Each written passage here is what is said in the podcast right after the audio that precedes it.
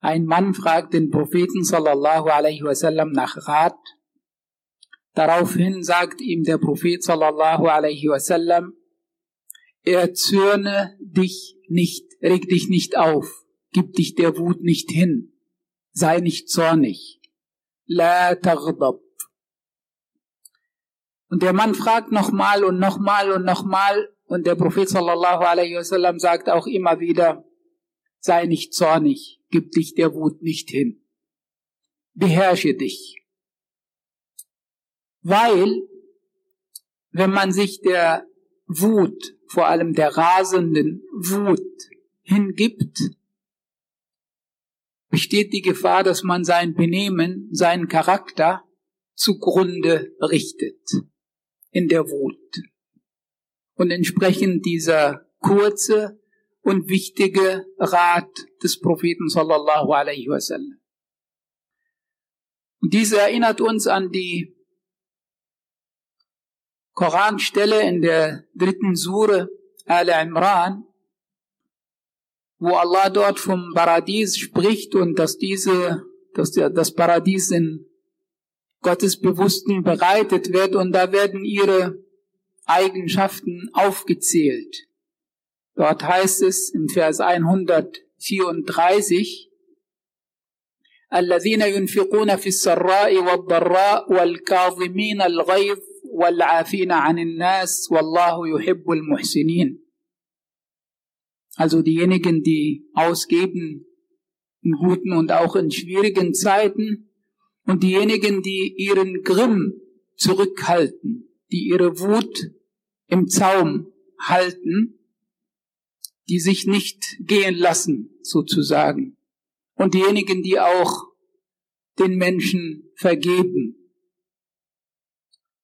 Auch in Surah Ashura, das ist die mit der Nummer 42, dort heißt es im Vers 37, والذين يجتنبون كبائر الإثم والفواحش وإذا ما غضبوا هم يغفرون sind diejenigen, die die großen Sünden und Abscheulichkeiten meiden und wenn sie sich erzürnen, wenn sie zornig werden, dann vergeben sie doch.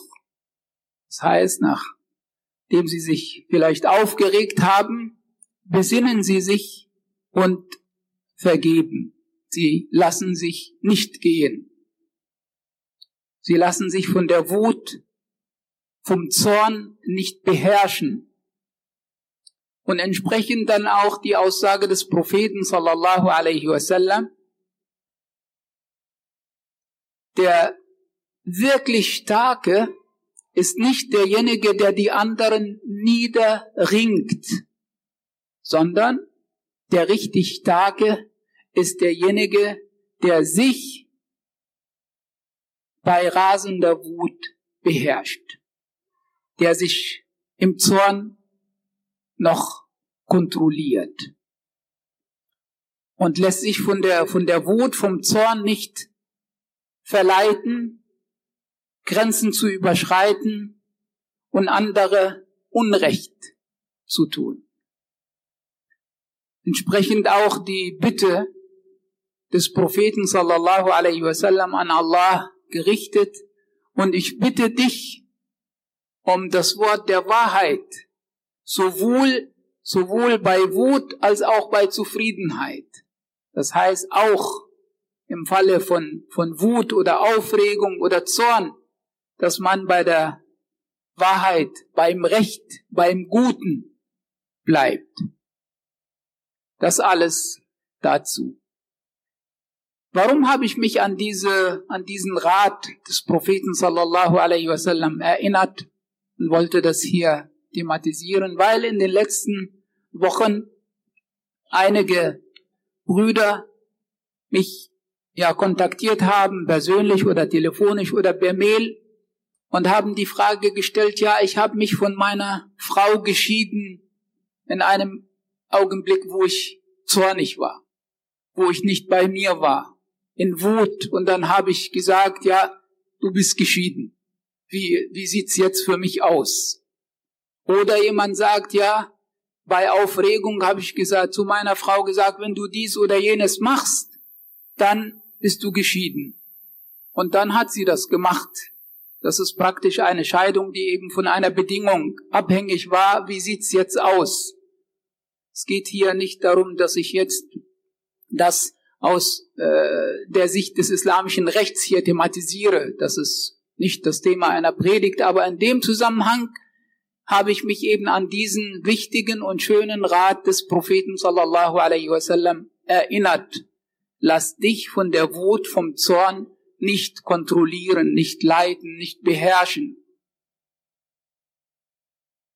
Und dann einige wichtige koranische Prinzipien in dem Zusammenhang zum Thema Ehe beziehungsweise Scheidung. Scheidung ist an sich eine Möglichkeit, die Allah uns gegeben hat, wenn die Ehe nicht mehr funktioniert, nicht mehr fortgesetzt werden kann, dass diese dann im Guten, im Frieden beendet wird. Das heißt, Scheidung ist kein Druckmittel oder kein Mittel der Drohung, das immer wieder gesagt, ja, wenn du dies oder jenes nicht machst, dann gehe ich oder dann scheide ich mich von dir. Nein, dafür ist diese Möglichkeit nicht da. Und entsprechend dann auch nicht äh, auch die, die Scheidungsformel sozusagen als Schwur zu benutzen.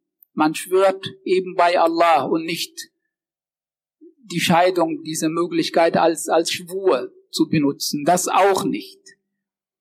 Allah sagt in Surah An-Nisa, das ist die mit der Nummer 4, dort im Vers 21, وكيف تأخذونه وقد أفضى بعضكم إلى بعض وأخذن منكم ميثاقا غليظا.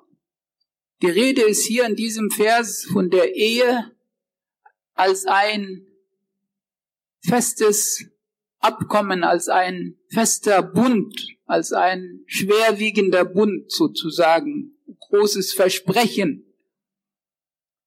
Und das heißt, man sollte und man dürfte es sich nicht leicht machen, sowohl bei der Heirat als auch bei der Beendigung der Heirat, sondern es ist eben etwas Wichtiges, ein wichtiger Bund, ein wichtiges Versprechen, das man eingeht und entsprechend auch ernst und wichtig zu nehmen. Wie gesagt, sowohl am Anfang als auch, wenn die Gefahr da ist, dass diese Beziehung oder diese Verbindung dann zu Ende geht. Entsprechend hier die Erinnerung Allahs an uns. Besonnen und behutsam zu sein und zu handeln, am Anfang und auch am Ende. Allah spricht von der Scheidung im Koran in der zweiten Sure, dort im Vers 229. الطلاق مرتان فإمساك بمعروف أو تسريح بإحسان. Die widerrufliche Scheidung ist zweimal und dann entweder bleibt man zusammen im Guten, in rechtlicher Weise, in vernünftiger und fairer Weise, oder man geht auseinander auch im Guten. Das heißt, diese zwei Möglichkeiten gibt es. Allah erinnert hier an Ma'ruf, Fairness, erinnert an Ihsan, Güte und in dem Zusammenhang immer wieder, egal an welcher Stelle das im Koran thematisiert wird, ist auch die Rede von Taqwa, dass man eben sich Gottes bewusst ist und dies auch bleibt, um eben das vor Allah zu verantworten, vor Allah verantworten zu können. Und dass niemand zu Schaden kommt, dass niemand benachteiligt oder verletzt wird. فإمساك بمعروف أو تسريح بإحسان. Auch spricht Allah davon, dass die Frauen nicht gegen ihren Willen in der Ehe festgesetzt werden, um sie zu verletzen, beziehungsweise dass sie zu Schaden kommen. in Surah 2 Al-Baqarah, dort im Vers 231, وَلَا تُمْسِكُوهُنَّ ضِرَارًا لِتَعْتَدُوا Eben, um sie, äh, oder um ihnen zu schädigen und auch um die Grenzen zu übertreten.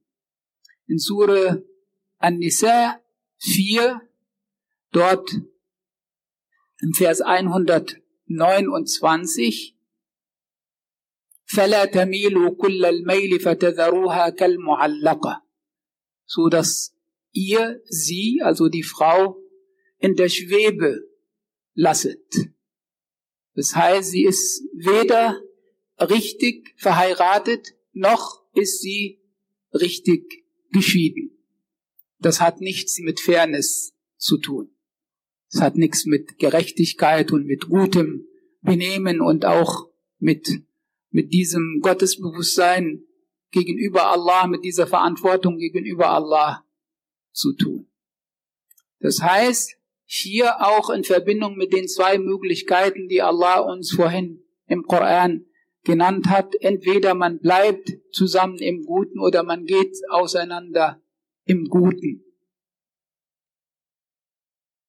In Surah 2 Dort im Vers 237 sagt Allah uns, وَلَا تَنْسَوُا الْفَضْلَ بَيْنَكُمْ إِنَّ اللَّهَ بِمَا تَعْمَلُونَ بَصِيرٌ Und versäumt es nicht und vergesst nicht, gut zueinander zu sein. Gnade gegeneinander eben auch walten zu lassen. Und das bezieht sich sowohl auf die Vergangenheit als auch auf die Gegenwart als auch auf die Zukunft. Das heißt, vergesst nicht das gut gewesene zwischen euch. Und vergesst auch nicht jetzt im Falle vom Streit, von Meinungsverschiedenheiten, von Problemen, vergesst nicht, versäumt es nicht, gut zueinander zu sein. Und auch für die Zukunft sollte es eben zu einer Scheidung kommen, dann sollte man weiterhin vor allem wenn Kinder da sein sollten, gut zueinander sein, so dass keine Seite benachteiligt wird und so dass keine Seite äh, zum Beispiel damit ja bestraft wird, die Kinder nicht zu sehen, dass jemand eben einer Seite dieses Recht nimmt, also die Kinder der anderen Seite sozusagen vorenthält, oder auch, dass man daran arbeitet, die andere Seite bei den Kindern schlecht zu machen. Auch wenn es zu einer Scheidung kommt, sollte man weiterhin gut zueinander sein, respektvoll miteinander umgehen und Vater bleibt Vater und Mutter bleibt Mutter. In eben in respektvollem Umgang miteinander und auch in diesem Dasein für die Kinder, eben als Vater von der einen Seite und als Mutter von der anderen Seite. Natürlich, viele hier der Anwesenden sind noch junge Menschen, vielleicht noch nicht verheiratet, aber es ist auch gut und wichtig, dass man das jetzt auch hört und dass man das verinnerlicht, auch für die Zukunft. Und dann noch ein weiteres und letztes Prinzip, sagt Allah uns im Koran, weil eben diese Möglichkeit der Scheidung und diese Möglichkeit der Trennung da ist und auch praktiziert werden kann, sagt Allah in Surah 4 An-Nisa im Vers 130 وَإِن يَتَفَرَّقَا يُغْنِ اللَّهُ كُلًّا مِّن سَعَتِهِ وَكَانَ اللَّهُ وَاسِعًا حَكِيمًا Und wenn die beiden sich auseinander trennen, wenn sie eben getrennte Wege gehen, so wird Allah jeden von ihnen von seiner Huld, von seiner Fülle bereichern, viel geben, denn Allah ist allumfassend und allweise. Das heißt, Allah möchte hier uns sagen, dass es wichtig ist, dass die Herzen nur an Allah hängen und nur auf ihn vertrauen und auf ihn auch hoffen. Klar ist die Scheidung eine schwere, schmerzliche, traurige Angelegenheit und hinterlässt auch Wunden. Aber Allah sagt hier, auch wenn es dazu kommen sollte, so gibt es auch für die Leute, für beide danach die Möglichkeit, weiter zu leben, ein gutes Leben zu haben, vielleicht auch ein neues und dann auch unter dem Aspekt, dass Allah derjenige ist, der gibt. Allah ist derjenige, der dann die Wunden heilen lässt. Allah ist derjenige, der versorgt. Allah ist derjenige, der den Schmerz mildert. Und das alles wird hier in diesem kurzen Vers angesprochen. Daher ist es wichtig, eben diese koranischen Prinzipien in dem Zusammenhang sich zu merken, diese zu verinnerlichen und entsprechend dann auch diese zu leben. Möge Allah, der Erhabene, uns zu seinen rechtschaffenen Dienern zählen lassen. Liebe Brüder und Schwestern, Allah ist schön. Seine Worte, der Koran, ist schön. Sein Prophet, sallallahu alaihi wasallam, ist schön. Und die Sunna des Propheten sallallahu alaihi wasallam ist auch schön. Nur manchmal ist es so, dass wir Muslime uns nicht zu dieser Höhe der Schönheit erheben, dass wir kein gutes Beispiel sind für diese Schönheit unserer Religion. Es ist wichtig, dass wir nicht nur von dieser Schönheit und von dieser Richtigkeit unserer Religion sprechen, sondern es ist wichtig, dass wir diese zeigen, dass wir selbst diese Schönheit und diese Richtigkeit unter Beweis stellen. Denn oft ist es so, dass wir unter uns Muslimen diese Schönheit nicht haben und nicht praktizieren, auch in unserer Beziehung zu Nichtmuslimen. Und oft ist es auch so, wenn wir sagen von unserer Religion, ja, die ist schön, die ist richtig, dann wird uns gesagt, vielleicht direkt oder indirekt, nicht zeigt, sondern seid ihr der Beweis. Seid ihr eben ein, ein lebender Beweis für die Schönheit und für die Richtigkeit eurer Religion. Und das ist eben unsere Verantwortung und das ist auch unsere Aufgabe. Und entsprechend ist es wichtig, auch immer wieder daran zu erinnern. Möge Allah, der Erhabene, uns helfen, eben gute Beispiele, auch gute Beweise zu sein für die Schönheit und für die Richtigkeit unserer Religion.